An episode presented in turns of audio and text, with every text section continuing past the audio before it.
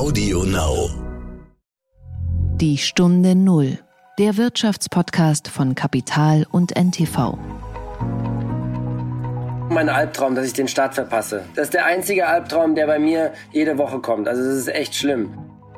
Also Sport hat so, ist, hat so ein Potenzial als Vehicle, als Plattform zu dienen der Nachhaltigkeit und dem positiven Beitrag. Und das muss der Sport noch viel mehr nutzen. Ne?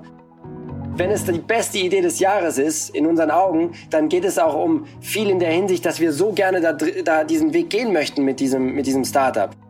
Ein Startup muss sehr oft das Geschäftsmodell nochmal modifizieren und ändern, ne, bis es dann zum finalen Erfolg äh, findet. Das ist halt der wichtigste Punkt. Das können sich die leisten, die auch heute sich ein Taxi leisten können.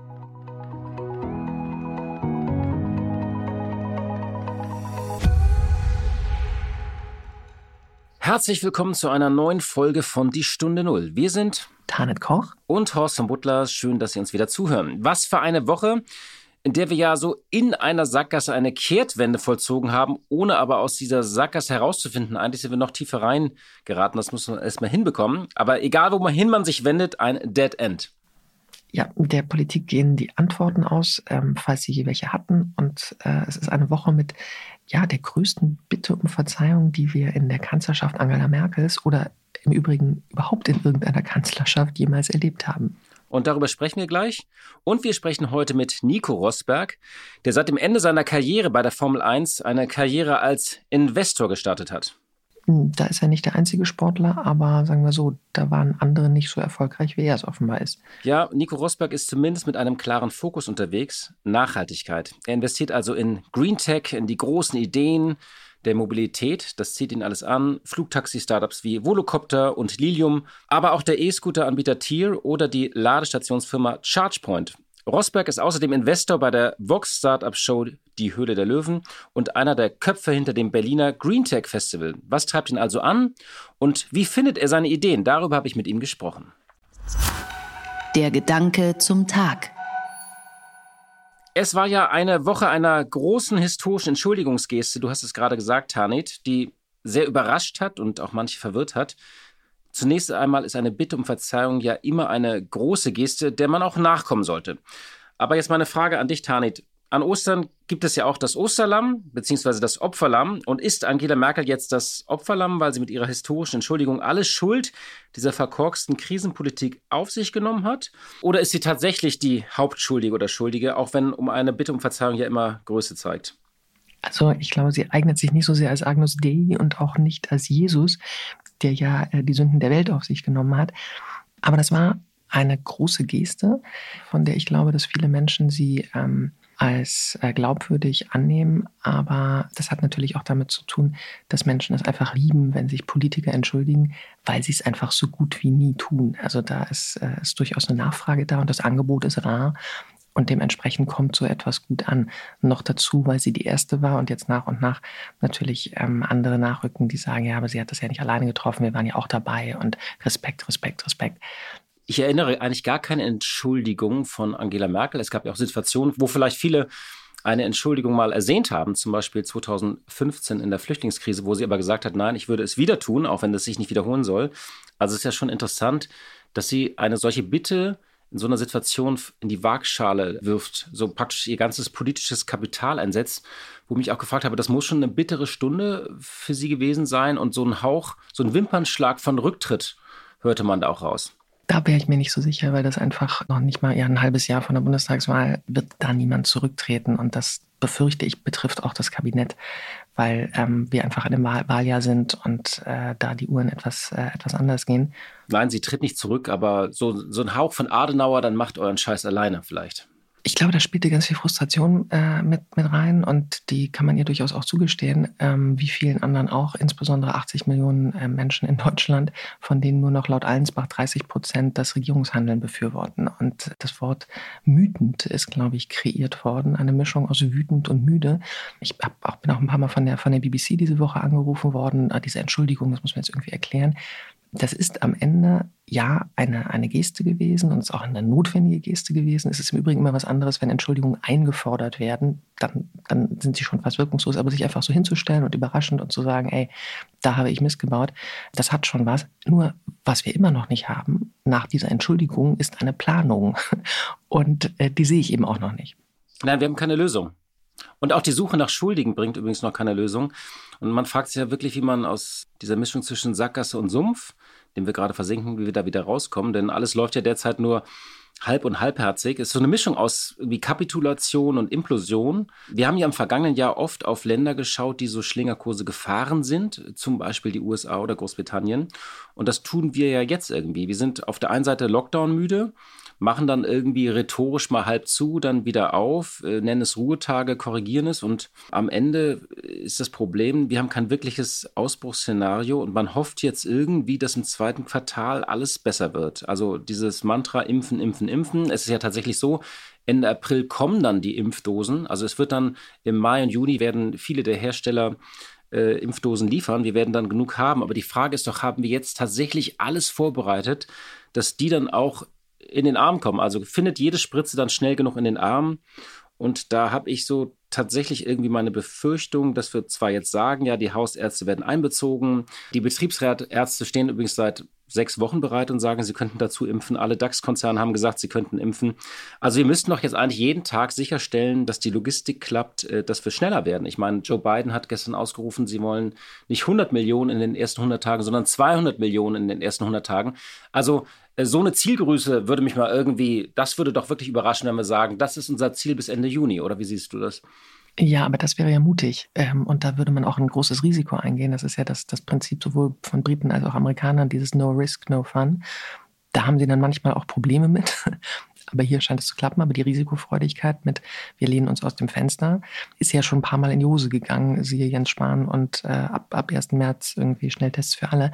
Was mich richtig, richtig erschüttert hat in dieser Woche, ist, dass mal wieder gezeigt wurde, wie wie riesig die Distanz zwischen politischen Akteuren und wirtschaftlichen Akteuren ist. Denn ob jetzt Nachtsitzung oder nicht Nachtsitzung, nicht darauf, nicht auf die Idee zu kommen, was so ein extra Ruhetag, Vulgo Urlaubstag ähm, für Unternehmer und Beschäftigte bedeutet. Also ob kleinere Betriebe, ob größere Betriebe. Die Telekom hat ihre, ihre Hauptversammlung an besagten Gründonnerstag. Das kostet wahrscheinlich ein paar Millionen oder hätte ein paar Millionen gekostet, die einfach zu verlegen.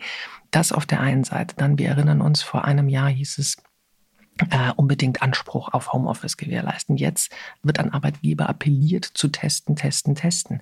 Und ich kann da nur den Kopf schütteln. Natürlich Arbeitgeber ohnehin schon sehr pragmatisch seit einem Jahr alles ermöglichen, auch einfach um, um Betriebe am Laufen zu halten. Jetzt aber zu sagen, erst schickt alle Leute nach Hause, gibt ihnen auch noch einen Anspruch dazu. Jetzt testet sie aber. Auch das würden Arbeitgeberinnen und Arbeitgeber in Deutschland garantiert hinbekommen mit mobilen Testzentren. Die Frage ist weiterhin, warum kriegt das die Politik nicht hin? Und wir brauchen einfach mehr Pragmatismus. Also wenn wir zum Beispiel sagen, wir wollen diese Impfordnung haben aus moralischen Gründen, man könnte ja zum Beispiel wie Israel sagen, okay, die Impfordnung gilt halt bis 16 oder 18 Uhr und ab dann wird davon abgewichen. Es gibt Landräte, die haben meinen Kollegen von Kapital gesagt, sie könnten auch äh, 24 Stunden öffnen, wenn denn genug Impfdosen da sind. Was ich nur meine, also dieser Pragmatismus, den brauchen wir einfach ab Ende April. Das ist, glaube ich, elementar, damit wir einfach schneller werden. Wir müssen weniger über Campingplätze reden, weniger über äh, Mallorca, ja oder nein, sondern tatsächlich um diese konkreten Entscheidungen, wie wir einfach äh, schneller werden und bis Ende Juni alle geimpft bekommen. Die Stunde Null. Das Gespräch. Wir kommen zum heutigen Interview. Ein kleiner Ausflug von Corona heute. Horst, du warst mit Nico Rosberg beim Boxenstopp. Ja, Nico Rosberg hat zwei interessante Entscheidungen in den vergangenen Jahren getroffen. Er hatte ja eine lange und erfolgreiche Karriere als Formel-1-Rennfahrer, wurde dann 2016 Weltmeister und hat direkt nach seinem Sieg und 206 Rennen seine Karriere beendet. Und dann wurde er Investor mit einer klaren Leidenschaft und einem Fokus. Er investiert in grüne Technologien und Mobilitätsstartups. Und er kämpft auch für die Ideen wie die Formel Extreme E, also äh, Formel 1 Rennen ohne Kerosin und Abgase, die an besonderen Orten der Welt stattfinden.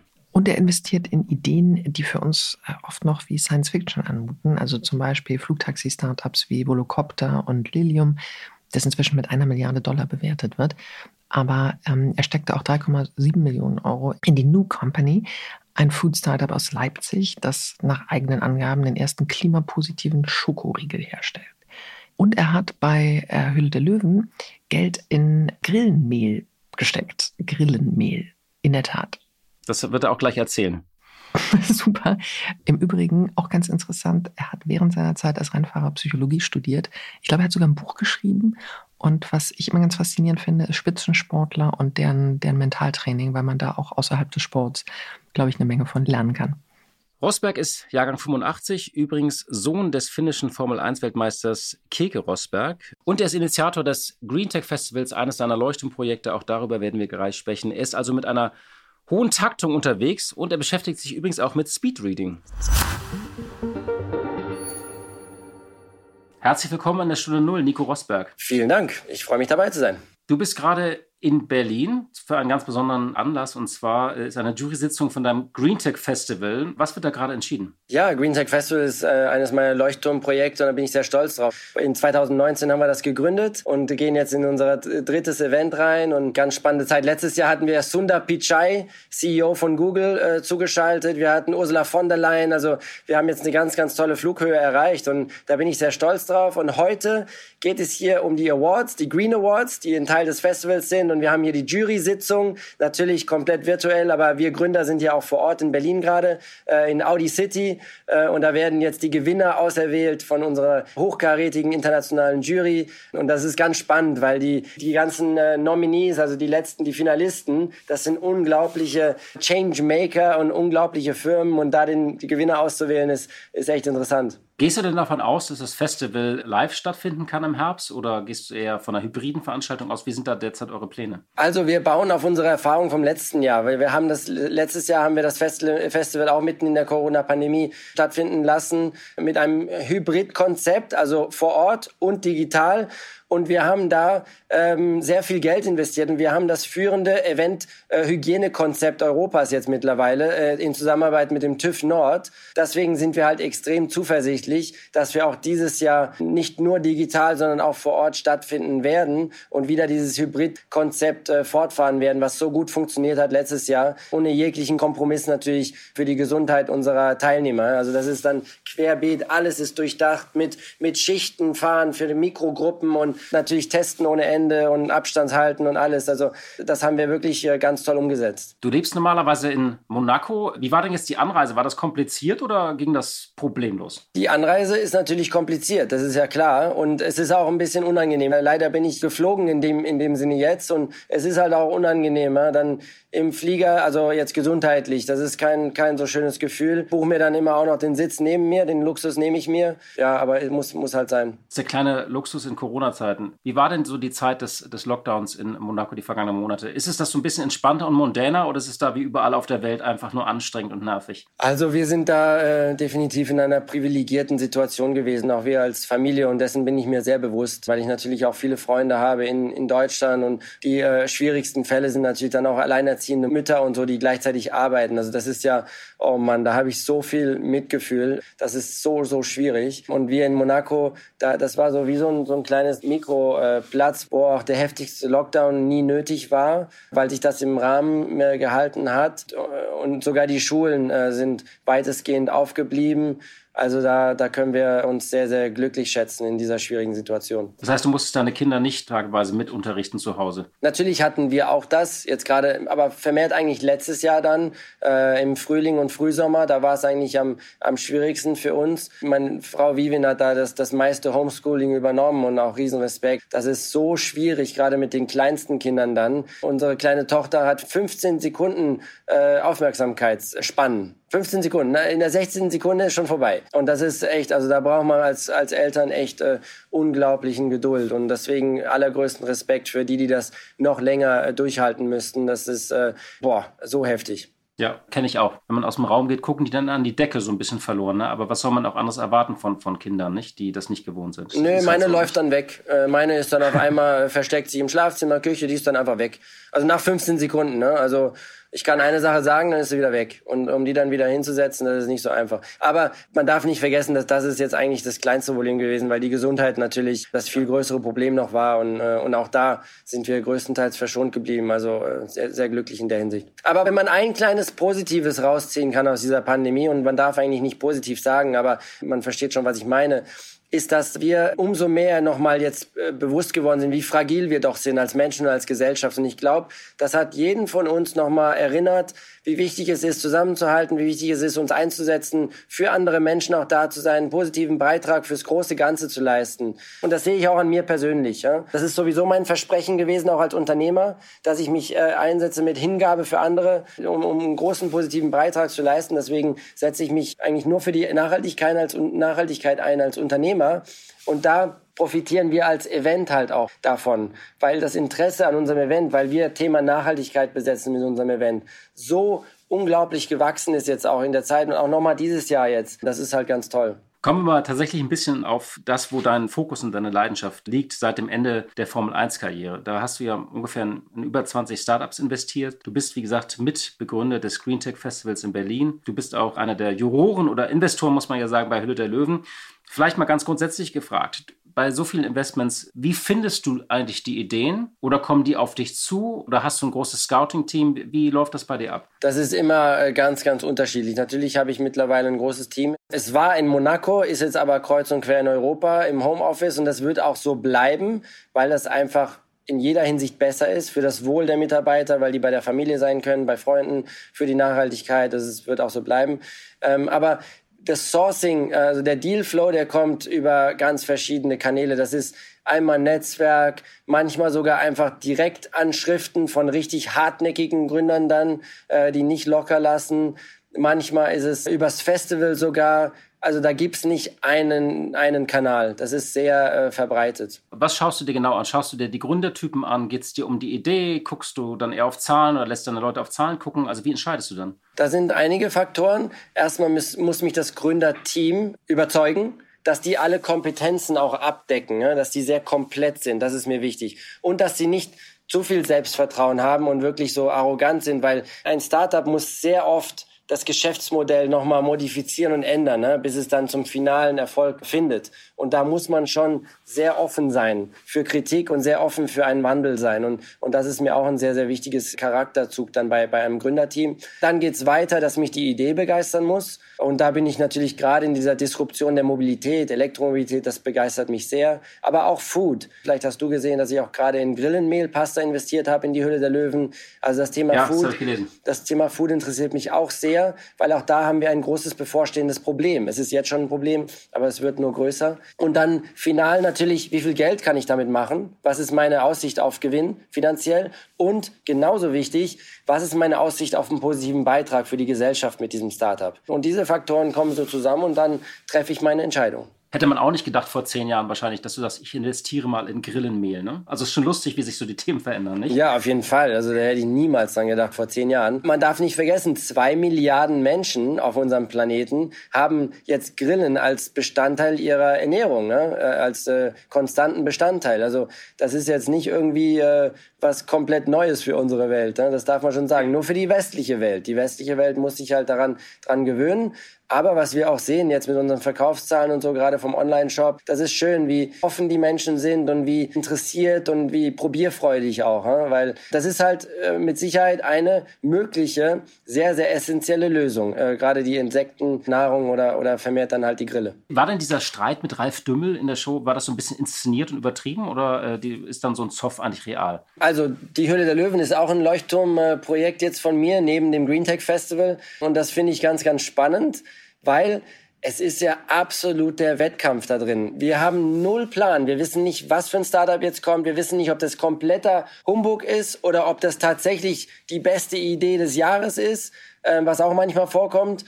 Wir wissen nichts und wir haben dann 45 Minuten Zeit, uns das Ganze zu, zu überlegen. Jeder kann mal zwei, drei Fragen stellen und das war's. Und dann müssen wir eine Entscheidung treffen. Es geht um viel Geld. Wenn es die beste Idee des Jahres ist, in unseren Augen, dann geht es auch um viel in der Hinsicht, dass wir so gerne da, da diesen Weg gehen möchten mit diesem, mit diesem Startup. Und dann sind wir manchmal alle fünf Investoren dran und versuchen uns natürlich zu toppen da, damit wir den Gründer auch überzeugen. Und so war das dann auch mit, äh, mit Ralf Dümmel bei Beneto Foods. Ralf ist natürlich bekannterweise einer der besten Investoren und Unternehmer Deutschlands. Natürlich hat es mich sehr gefreut, dass ich dann dieses Duell für mich entscheiden konnte. Da bin ich sehr stolz drauf. Kommen wir mal vielleicht auf die anderen Investments. Das klingt ja so ein bisschen immer tatsächlich nach Zukunft der Mobilität, manchmal auch so ein bisschen nach Science Fiction. Also da gehören so wie der Ladestationsanbieter ChargePoint gehört dazu, aber auch die Flugtaxi-Startups wie Volocopter oder Lilium, die ja teilweise auch schon wirklich sehr hohe Bewertungen haben, äh, wie Lilium. Wenn du aus deinem ganzen Portfolio so einen Klassensprecher wählen könntest, der deine Vision am besten verkörpert, welches Unternehmen wäre das denn? Ich würde mal sagen, dann würde ich mal Lilium nehmen jetzt an der Stelle. Bin natürlich auch in Volocopter investiert, aber beide natürlich Flugtaxis und beide aus Deutschland raus weltführend. Also da können wir sehr stolz sein. Und Lilium, weil das einfach so viele Benefits, so viele Vorteile mit sich bringen wird für unsere Zukunft. Es wird den Verkehr innerstädtisch reduzieren. Es ist natürlich elektrisch, dadurch weniger Emissionen, emissionsfrei, lokal und hoffentlich in Zukunft auch global emissionsfrei. Dann natürlich äh, Lärm auch. Wenn man, wenn man die Autos in der Stadt reduziert, reduziert und auf elektrisch, äh, dann ist es ein sehr starker Lärmreduzierer auch innerstädtisch und für das Wohl von uns, äh, uns Menschen, weil es wird äh, das Fliegen gewisserweise demokratisieren. Gerade wenn der Pilot dann nicht mehr drin ist im, im Flieger, in dem Lilium und das autonom fliegt, dann wird es sehr erschwinglich sein. Ne? Das wird genauso viel kosten dann von, äh, von Berlin Zentrum zum BER wird es nicht mehr kosten wie ein Taxi heute. Vielleicht sogar ein bisschen weniger. Und das ist halt dann sehr spannend, weil das könnte uns ermöglichen, dass wir vermehrt auch im Grünen dann wohnen können und, und dann ab und zu einfach mit dem Lilium zur Arbeit mal pendeln aus dem Homeoffice raus in die Stadt. Also es hat so viele Vorteile und wird unsere ganze Mobilität und unsere Leben, glaube ich, zum Besseren verändern in Zukunft. Aber da wird es auch ganz schön schwirren in der Luft, nicht? Also dann schwirren die Grillen oben und unten essen wir sie. Das Schwirren wird man nur beim Takeoff und Landing hören und das wird natürlich strategische äh, ähm, Landestationen und Takeoff-Stationen geben. Zum Beispiel fände ich es total spannend, wenn die wenn die Dächer der Deutschen Bahn dafür umgebaut werden. Ähm, da sind die auch mit Sicherheit schon äh, in den Gesprächen. Deutsche Bahn ist ein großer Partner von uns auch. Äh, wenn die einmal die Flughöhe erreichen, dann wird das, glaube ich, fast nicht mehr hörbar sein. Also das sind schon alles sehr smarte Lösungen. Wird das etwas, was dann tatsächlich nur die Eliten nutzen und die, die sich leisten können oder tatsächlich auch sozusagen der normale Pendler? Das ist halt der wichtigste Punkt. Es können sich die leisten, die auch heute sich ein Taxi leisten können. Verständlicherweise ist jetzt nicht jeder, aber es wird das sehr verbreitern, äh, die Zugänglichkeit. Und, und das finde ich halt auch sehr, sehr spannend, weil wenn man, wenn man sich das anguckt, dann denkt man, oh, das kostet 5 Millionen, das kann sich nur die Elite irgendwann mal ähm, vielleicht kaufen, aber so ist es nicht, sondern es wird ein Ridesharing-Angebot sein, was äh, für, für gewisse Anwendungsbereiche sogar weniger kostet wie ein Taxi heute. Und das ist halt äh, das Geniale dran. Viele oder einige Sportler äh, machen ja tatsächlich so nach Ende ihrer Karriere, vor allem auch Fußballer, äh, werden dann Investoren und investieren auch in Startups. Und es gibt auch einige, die sich dann ein bisschen verheben oder auch mal verzetteln. Wie verhinderst du das oder was sind so deine Regeln oder auch Lektionen bisher von deiner bisherigen Investorentätigkeit? Also erstmal bin ich sehr, sehr konservativ, weil gerade die Startup-Welt, äh, fünf von zehn werden pleite gehen, drei von zehn dümpeln so dahin äh, und vielleicht zwei oder meistens nur ein von zehn wird erfolgreich sein. Und da mit diesem Erfolg musst du allem anderen, musst du alles andere kompensieren. Daher hochriskant und deswegen bin ich da sehr, sehr konservativ unterwegs und nimm mir auch die Zeit, dass ich da mein Netzwerk immer weiter aufbaue, meine Kompetenzen aufbaue. Und mittlerweile habe ich halt auch wirklich jetzt ein, ein cooles Track Record. Ähm, Gerade jetzt in den letzten Jahren bin ich immer mehr an, an, äh, an Unicorns auch beteiligt, wo ich frühzeitig reingegangen bin. Äh, das sind mittlerweile schon eine Handvoll. Und da bin ich schon stolz drauf auf diesen Weg. Ja, man verbindet dich vor allem auch mit diesem Fokus Nachhaltigkeit. Ne? Das ist immer auch ganz wichtig, ne? dass man nicht alles in irgendwas steckt, sondern tatsächlich sozusagen das Thema Green Tech und von dem Fokus. Ich würde vielleicht gerne mal so ein bisschen auch Richtung Formel einschwenken bei dem Gespräch. Du hast ja tatsächlich auf dem Höhepunkt deine Karriere beendet, nach dem Gewinn des Weltmeistertitels. Ist manchmal noch Wehmut dabei oder hast du damit völlig abgeschlossen mit diesem Leben? Also völlig abgeschlossen, das, das ist halt äh, schwierig Aber da geht's eigentlich nur, wenn ich so sehe, wie ein ähm, Max Verstappen dann da jubelt mit seinem ganzen Team und dann abends noch feiern geht mit Familie und, und Team und so. Das sind die einzigen Momente, wo ich so denke, oh Mann, das wäre natürlich schön, das nochmal erleben zu können, weil das sind so die absoluten Highlights. Ne? Die Siege zu feiern, Weltmeisterschaftstitel zu feiern, das ist so intensiv und und das ist so schön, wie man das teilen kann mit allen, die so mitgehen dann, alle die besten Freunde und so. Das ist, das so privilegiert, sowas erleben zu dürfen überhaupt. Ne? Und deswegen, das äh, werde ich für immer vermissen ne, im Leben. Das ist klar, weil das werde ich so nicht wieder finden. Aber ansonsten vermisse ich da nichts. Ansonsten fühle ich mich komplett erfüllt für die Karriere. Ich habe das erreicht, was ich erreichen wollte. Für mich einen schönen Absprung geschafft, weil, weil auf dem Höhepunkt rauszugehen, das trägt mich heute noch. Das trägt mich heute noch und gibt mir auch heute noch vielleicht ein Quäntchen mehr Selbstbewusstsein in meinem Leben sogar, weil die letzte Erinnerung, das ist einfach so eine Flughöhe gewesen in meiner Karriere. Äh, da bin ich sehr, sehr stolz drauf. Und das ist besser, als jetzt im Untergang rauszugehen, wie, wie viele andere äh, Sportler das machen. Und das heißt nicht, dass es falsch ist, aber für mich war das schon so die richtige Entscheidung. Und auch großes Glück, dass ich jetzt ein zweites Leben starte auf einmal, seit ein paar Jahren das können auch nicht so viele Leute sagen, mit, mit Anfang 30 ein zweites Leben durchstarten, das, jetzt gerade Berufsleben, aber auch privates, ganz anderes Leben ist auch sehr, sehr ähm, interessant für mich. Manche starten da gerade ihr erstes Leben. Also ist ja auch schon schön, wenn man ein zweites Leben mit 30 starten kann. Verfolgst du denn die Rennen? Schaust du die regelmäßig? Ja, klar. Ich bin immer der größte Fan der Formel 1 sein und teilweise werde ich da auch beim freien Training dabei sitzen, weil ich schon mal sehen möchte, ist es wirklich so, dass Red Bull jetzt die schnellste, das schnellste Auto hat und, und die vielleicht sogar die Favoriten sind, was, was ja mega spannend wäre. Aber was ich auch super schön finde, ist, wie die Formel 1 sich immer mehr auch positioniert für die Nachhaltigkeit. Ja? Weil, wenn wir jetzt bedenken, 24 20 der 25 größten TV-Sendungen der Welt waren sportlich Ereignisse. Von Mohammed Ali zur Weltmeisterschaft von Fußball zu der Olympiade. Es ist alles Sport. Also Sport hat so, es hat so ein Potenzial als Vehicle, als Plattform zu dienen der Nachhaltigkeit und dem positiven Beitrag. Und das muss der Sport noch viel mehr nutzen. Ne? Und da finde ich schön, dass die Formel 1 sich da auch immer mehr positioniert jetzt. Technisch haben die ja immer schon die Mobilität von morgen entwickelt. Also das ist immer schon gegeben gewesen. Aber dass die auch jetzt sich positionieren, gerade CO2-neutral komplett zu werden als Sport 2030, Aufmerksamkeit zu generieren, auch für Rassismus und Black Lives Matter und so, das finde ich ganz toll. Also das verfolge ich äh, mit großem Interesse. Weil eigentlich ist dieses ähm, äh, massenweise Kerosin in die Luft blasen äh, und Rundenfahren ist ja eigentlich nicht mehr zeitgemäß, wenn man das mal so ganz streng sich anschaut, nicht? Nein, das ist richtig, dass das, äh, dass das ein Thema ist, was die sich halt jetzt äh, sehr schnell anschauen müssen. Ne? Man muss gleichzeitig sagen, dass die Mobilität in der Welt ist halt noch auch auf äh, Sprit basiert und die Formel 1 ist sogar Vorreiter gewesen in dieser Hybridlösung, ja? was eine unglaublich effiziente Verbrennungsmotorlösung ist. Es ist wahrscheinlich die effizienteste äh, Motorlösung Lösung der Welt momentan, diese Hybridlösung. Da hat Formel 1 eine große Rolle gespielt. Nichtsdestotrotz müssen die jetzt auch den nächsten Schritt gehen. Ne? Und ich fände es toll, wenn die sich die Challenge der synthetischen Kraftstoffe annehmen würden und da die Entwicklung vorantreiben würden. Weil wir wissen, es ist noch viel zu teuer, um diese Kraftstoffe zu entwickeln. Äh, also sehr, sehr ineffizient, auch energietechnisch. Wenn die da eine Rolle spielen würden, das voranzutreiben, weil das könnte auch eine gute Überbrückungsmöglichkeit sein zur Elektromobilität, gerade für die Entwicklungsländer, wo das noch ewig dauern wird, bis da Elektroautos sein werden. Ne? Und wenn wir es schaffen, synthetische Kraftstoffe zu demokratisieren in der Hinsicht, das fände ich unglaublich spannend. Und da denke ich, dass die Formel 1 da sich das äh, immer mehr anschauen wird jetzt in der nächsten Zeit. Haben die eh schon gesagt. Ich habe eben gefragt, sozusagen, wie sehr du die Formel 1 vermisst. Träumst du denn manchmal noch von Rennen oder von so einem Boxenstopp? Aber wenn, dann kommt nur mein Albtraum, dass ich den Start verpasse. Mann, den habe ich okay. immer wieder, den habe ich so oft. Das ist, das ist der einzige Albtraum, der bei mir jede Woche kommt. Also das ist echt schlimm. Und ich bin dann irgendwo, ich, ich was weiß ich, äh, ich hänge mit äh, Freunden rum und gucke auf die Uhr und ich merke, es war vor zwei Minuten der Start. Ich laufe zum Auto, ich spring rein und das Schlimmste ist, ich sehe dann schon, wie alle wegfahren zur, zur Formationsrunde. Und das Allerschlimmste an diesem Traum ist, dass ich dann in Stress meinen Sicherheitsgurt zumachen muss. Wir haben ja ganz, ganz enge Sechs-Punkt-Gurte und da muss dann schon alles schön reinrücken. Ne? Und mir ist das schon passiert im Rennen, dass dann irgendwann mal irgendwas ver verrutscht und ich, ich, ich kann sagen, das ist eins der unangenehmsten Gefühle der Welt. Und dann im Stress diesen Gurt anzulegen, weil alle schon weg sind, boah, das ist äh, spätestens dann stehe ich senkrecht im Bett. Ich glaube, ein Traumdeuter hätte Spaß an diesem Traum, den mal wirklich so, zu sizilieren, was da wahrscheinlich immer, wenn man das Gefühl hat, irgendwo, dass du irgendwo zu spät gekommen bist oder zu, unter Strom stehst.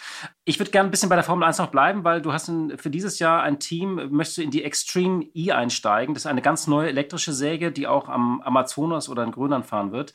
Kannst du vielleicht mal ein bisschen erklären, was die Idee dahinter ist? Ich bin ja frühzeitiger Investor der Formel E, was auch sehr erfolgreich jetzt immer mehr geworden ist in den letzten Jahren. Und jetzt gibt's das nächste, das heißt Extreme E. Das ist die Formel E, aber Offroad. Da werden wir rund um die Welt fahren, in den Bereichen der Welt, wo der Klimawandel schon die größten Schaden zugefügt hat. Und für uns ist es wichtig, die Aufmerksamkeit darauf zu lenken. Ne? Äh, und wir wollen den Sport dafür nutzen, dass wir den Menschen der Welt zeigen, hey, der Klimawandel ist echt. Guck mal, was da jetzt schon für Schaden zugefügt werden. Und nicht nur das, sondern vor Ort werden wir auch die Menschen unterstützen, gegen den Klimawandel anzukämpfen und gegen die Schäden. Ne? Das ist unser Plädoyer. Und deswegen bin ich da so begeistert dabei, weil es kombiniert meine Leidenschaft für die Nachhaltigkeit mit dem Rennsport. Ähm, und der Lewis Hamilton hat auch ein Team. Also ich fahre jetzt wieder gegen meine Erzrivalen da, aber dieses okay. Mal als Teamchefs. Und das Schöne daran ist, je intensiver unser Battle wird, je mehr positiven Beitrag werden wir leisten können, weil je mehr Aufmerksamkeit werden wir generieren können. Ne? Und das ist halt Power an dieser Serie und deswegen äh, bin ich gespannt. Das erste Rennen ist jetzt Anfang April in Saudi-Arabien und das könnt ihr auch in Deutschland bei Sky Sport oder, oder Pro7 Max verfolgen. Ich habe noch irgendwo gelesen, du beschäftigst dich außerdem noch mit Speedreading. Stimmt das? Ja, da bin ich leider ein bisschen faul geworden in letzter Zeit. Das benötigt immer sehr viel Disziplin und auch, auch für mich ist das ein Kampf jeden Tag. Aber ich habe mich da mal auseinandergesetzt, weil Lesen ist für mich eines der wichtigsten Sachen für unser, für unser persönliches Wohl letztendlich, weil mit Lesen wachsen wir als Menschen. Das ist so ein wichtiges Tool. Der weltbeste äh, Speed Teacher heißt äh, Mr. Quick. Guter Name. Guter Name. Das ist crazy, oder? Was, was das für, was das da äh, für Zufall ist, dass der dann sich damit beschäftigt mit dem Thema. Und der hat schon alle beigebracht. Also Bill Gates, Elon Musk, bei allen war der schon unterwegs und kann ich nur empfehlen, dass man da mal reinschaut. Ein einfacher Trick ist, dass man, wenn man liest, mit dem Finger immer mitgeht, weil das hilft deinem Auge äh, besser zu verfolgen, wo du gerade liest. Es ist sehr anstrengend, präzise mit dem Auge zu verfolgen. Und wenn du den Finger draufhältst, immer wo du bist, erhöht das deine Geschwindigkeit um äh, erheblich. Ein ganz einfacher Trick. Das ist interessant. Ja. Was man eigentlich am Anfang in der Schule gemacht hat und sich abtrainieren sollte. Genau nicht? so, ähm, genau so. Also okay. das sind und da gibt's halt 10, 20 solche Tricks und auf einmal liest du dann fünfmal schneller und wir wissen alle, wie schwierig schnell lesen ist. Zum Schluss vielleicht noch dein Ratschlag. Deutschland gibt ja Gas bei der Elektromobilität, es hapert aber bei der Ladeinfrastruktur. Ist das Problem lösbar und wie, wie schaust du auf dieses Problem generell? Ja, wir brauchen bald äh, eine Million Ladestationen ne, in zehn Jahren und, und wir hängen da schon hinterher gerade.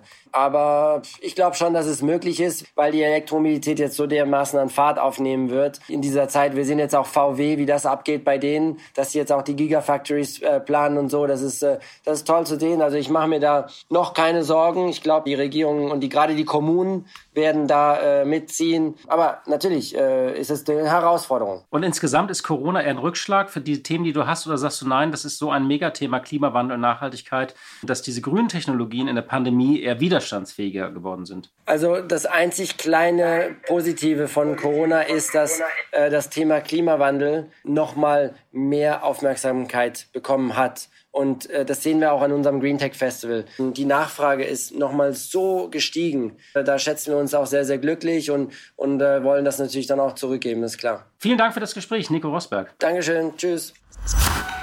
Blick in die Märkte. Und wie jeden Freitag schalten wir zu unserer Kollegin Katja Dofel nach Frankfurt. Sie leitet dort das Börsenstudio von NTV. Hallo Katja. Hallo nach Berlin. Liebe Katja, die Weltwirtschaft ist ja nicht arm an Themen und Problemen und ausgerechnet jetzt poppt eine Nachricht hoch, die einem den Atem verschlägt. Im Suezkanal, also einer Lebensader für den Welthandel, steckt ein Tanker fest. In einer Netflix-Serie würde man wohl sagen, das ist jetzt eine Seitenstory zu viel, bitte streichen.